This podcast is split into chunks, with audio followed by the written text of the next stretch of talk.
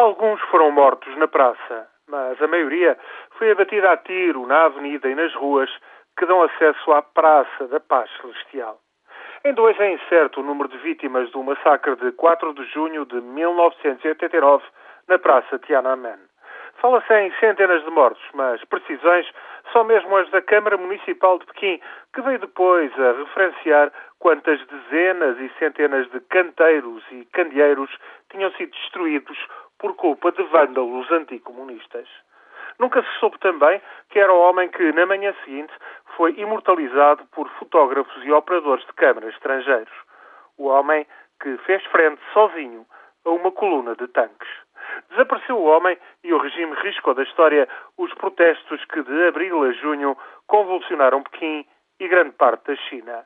O incidente foi classificado como tentativa de subversão anticomunista e não é passível de discussão.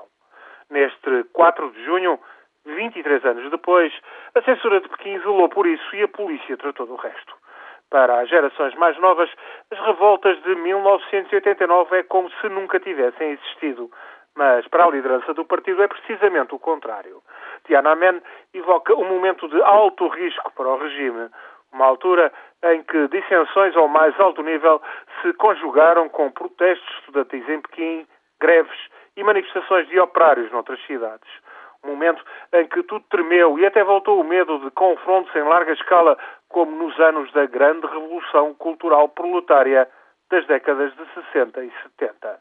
Por tudo isso, é com pinças e censura extrema que o regime tem vindo a tratar das desgraças de um dos grandes do partido, Bo Xilai, o homem forte da cidade de Chongqing, no sudoeste da China, que foi demitido em abril por corrupção e suspeita de participação no assassínio de um facilitador de negócios de origem britânica.